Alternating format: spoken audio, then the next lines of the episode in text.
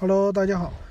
那今天呢，给大家说一下小米九 SE 这款手机啊，啊，欢迎关注咱们的 QQ QQ 群五五二幺二五七四六，还微信微信呢是 WEB 幺五三，啊，都是收一块钱，哈哈，一块钱我给你加到群里。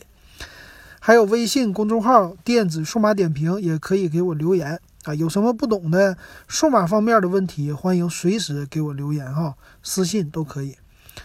那这个小米九，咱们上次说完了。小米九 SE 呢，是在发布会上同时一起发布的一款手机啊。那这手机呢，其实在外形方面啊，和小米九没什么太大的区别。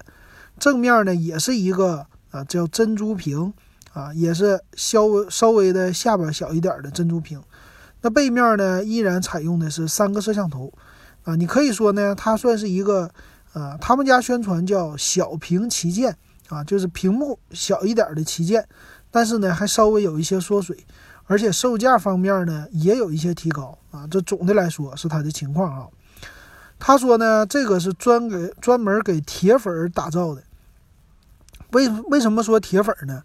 啊，因为它就和华为家的什么 P 二零啊，呃，这个 P 二零 Pro 啊，有点类似的啊。就是小米九 SE 呢，它的这个 SE。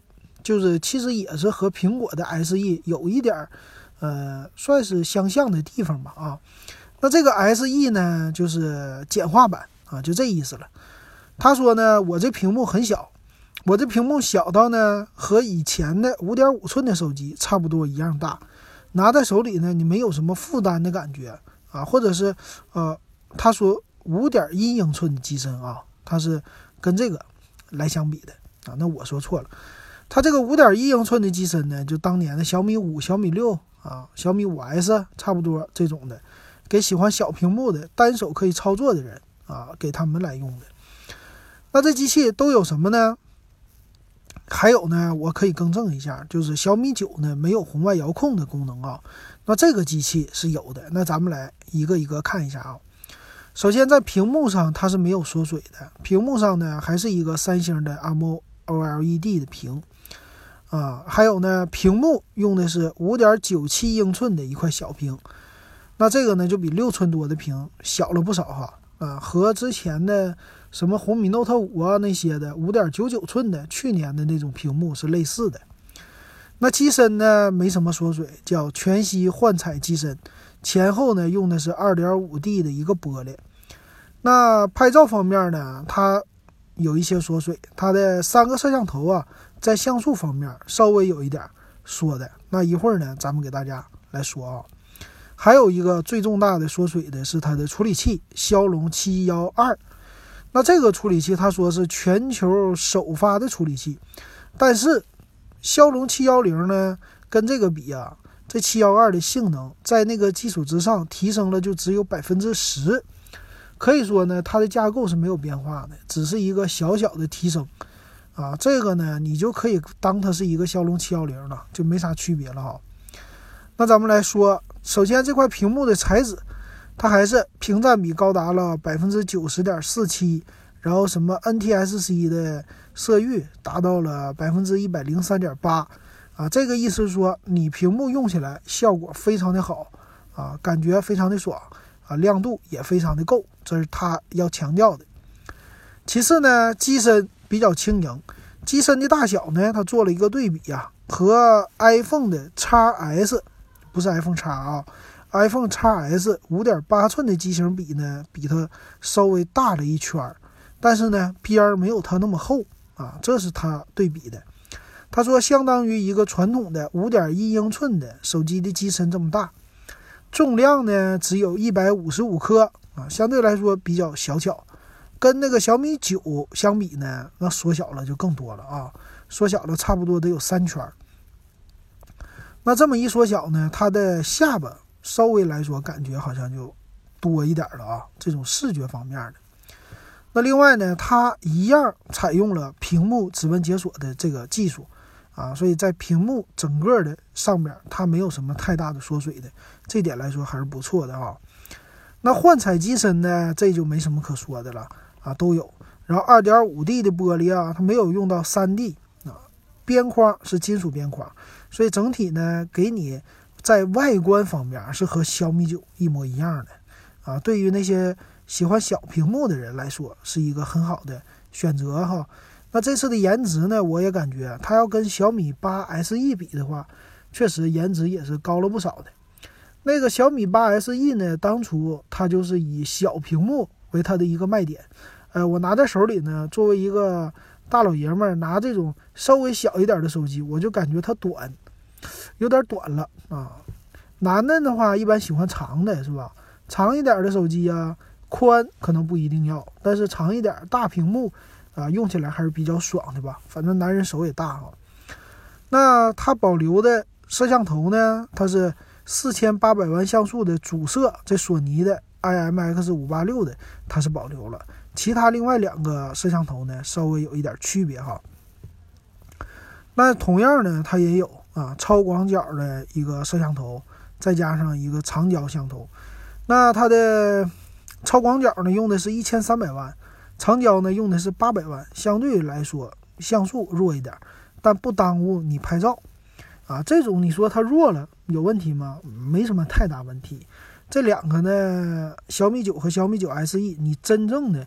拿起来去看一看，拍个照片出来看一看，在你的手机你不放大的情况下，你基本上看不出来区别，啊，所以那些拍照说纠结一下的人，我觉得没必要纠结哈。那前面呢，自拍依然采用的是两千万像素，啊，就和小米九一样的了啊，f 二点零的光圈，所以给自拍用户来说 OK 的。那再说处理器啊，处理器呢，他这说的呢，就是比七幺零。多了百分之十，啊，他说了，七幺零用的是八十五一样的这种架构，那我七幺二呢用的也是八十五的这种架构，所以是停留在上一代的啊。那今年你买的话，这个东西咋说呢？它的今年可升级的这个可能太大了哈，七幺零的这七幺二的啊，这小小小小的升级，就呃一点小小改进吧。到时候我们再去呃。骁龙的，就是高通的网站，再看看到底它俩的改进改在哪儿呢？我觉得不光是频率的问题啊，可能会有一些其他方面支持的一个小升级。那总体的跑分来说呢，这七幺二是比骁龙的六六零是高了百分之二十三十这种程度吧，比骁龙七幺零肯定是更高的啊。同样带有的是 Game Turbo 技术。啊，这也是他说三月底通过 OTA 升级啊，这是呃现在还没有支持的啊，等到等待升级以后呢，玩游戏速度就能快一些了。那其他方面呢，它的内存是六个 G 开始，它其实存储比较好，是 UFS 二点一啊，这个存储呢相对来说比较快，在这一点上没有缩水，我觉得还是不错的。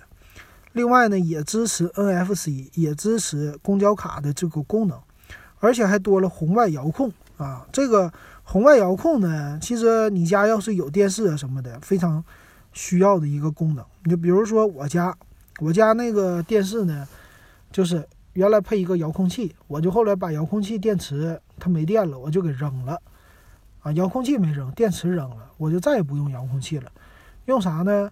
用手机啊，一直都是喜欢用手机遥控。我现在家里的两个电器，一个是电视机，一个是空调。这两个呢，我原来的配的那个遥控器啊，都已经不用了。那个空调呢，我是用小米家的一个网关啊，直接用它来遥控空调。电视呢，是用小米手机，或者我直接在电视上按个钮，只要让它开机就 OK 了。我基本上都不看那个有线电视。或者说也都是外接盒子哈，那唯一还在用的遥控器呢是那些盒子的遥控器，盒子呢就是看啊叫 IPTV，IPTV 那种盒啊都是专门定制的，它呢是需要一些遥控器的啊，这个我就没有单独配，所以呢这个手机上未来把遥控器取消是非常有必要的，那这个功能呢我觉得是最实用的一个功能哈。那这基本上就是小米九 SE 它的所有的卖点了。那咱们来看看它的详细参数。那机器的机身的颜色呀，有深空灰，就黑色的，还有全息幻彩紫，还有一个幻彩蓝啊，一共三种颜色。骁龙七幺二的处理器，六 G 内存加一百二十八 G 的存储，最低呢是六十四 G 的存储，都是 UFS 二点一的啊，就是让你运行的速度和存取的速度都更快了。屏幕呢是五点九七英寸的三星的 M O L E D 二三四零乘一零八零的一个分辨率，达到了四百三十二 PPI。那色域刚才也说了啊，采用了是第五代的大猩猩玻璃，而且防油、防指纹这么一个涂层。那机身的厚度呢是七点四五毫米，相对来说还挺薄的，重量一百五十五克。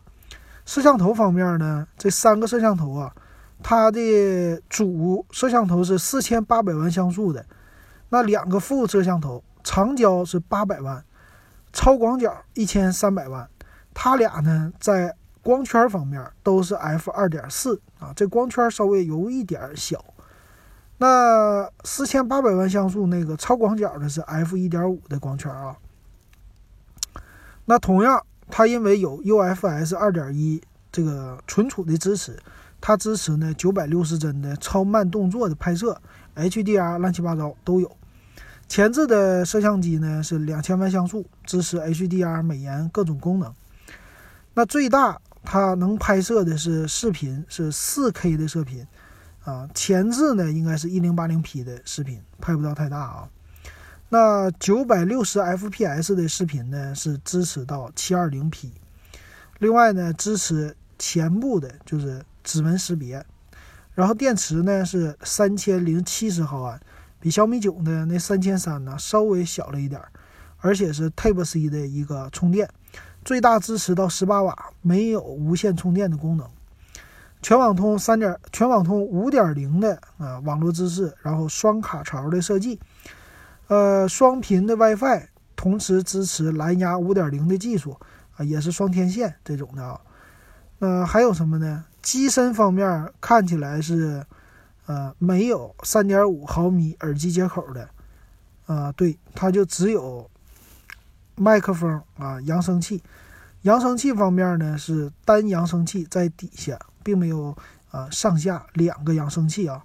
其他方面呢，键子也是只有常规的电源键和呃就加减的一个音量键啊，别的就没有了。最后，它有超线性扬声器，那这是他家说的啊。带的东西呢，同样给你送一个保护壳，Type C 的数据线，还有转三点五毫米的耳机接口，这么一个东西啊。那再来说售价，售价现在有两个版本，呃，六加六十四 G 版一九九九，六加一百二十八 G 版二二九九，差了三百块钱。需要注意的是呢，在机身的整体的它的参数里，我没有看到它支持 TF 卡的扩展。所以你在买的时候呢，最好再问一下支不支持 TF 卡。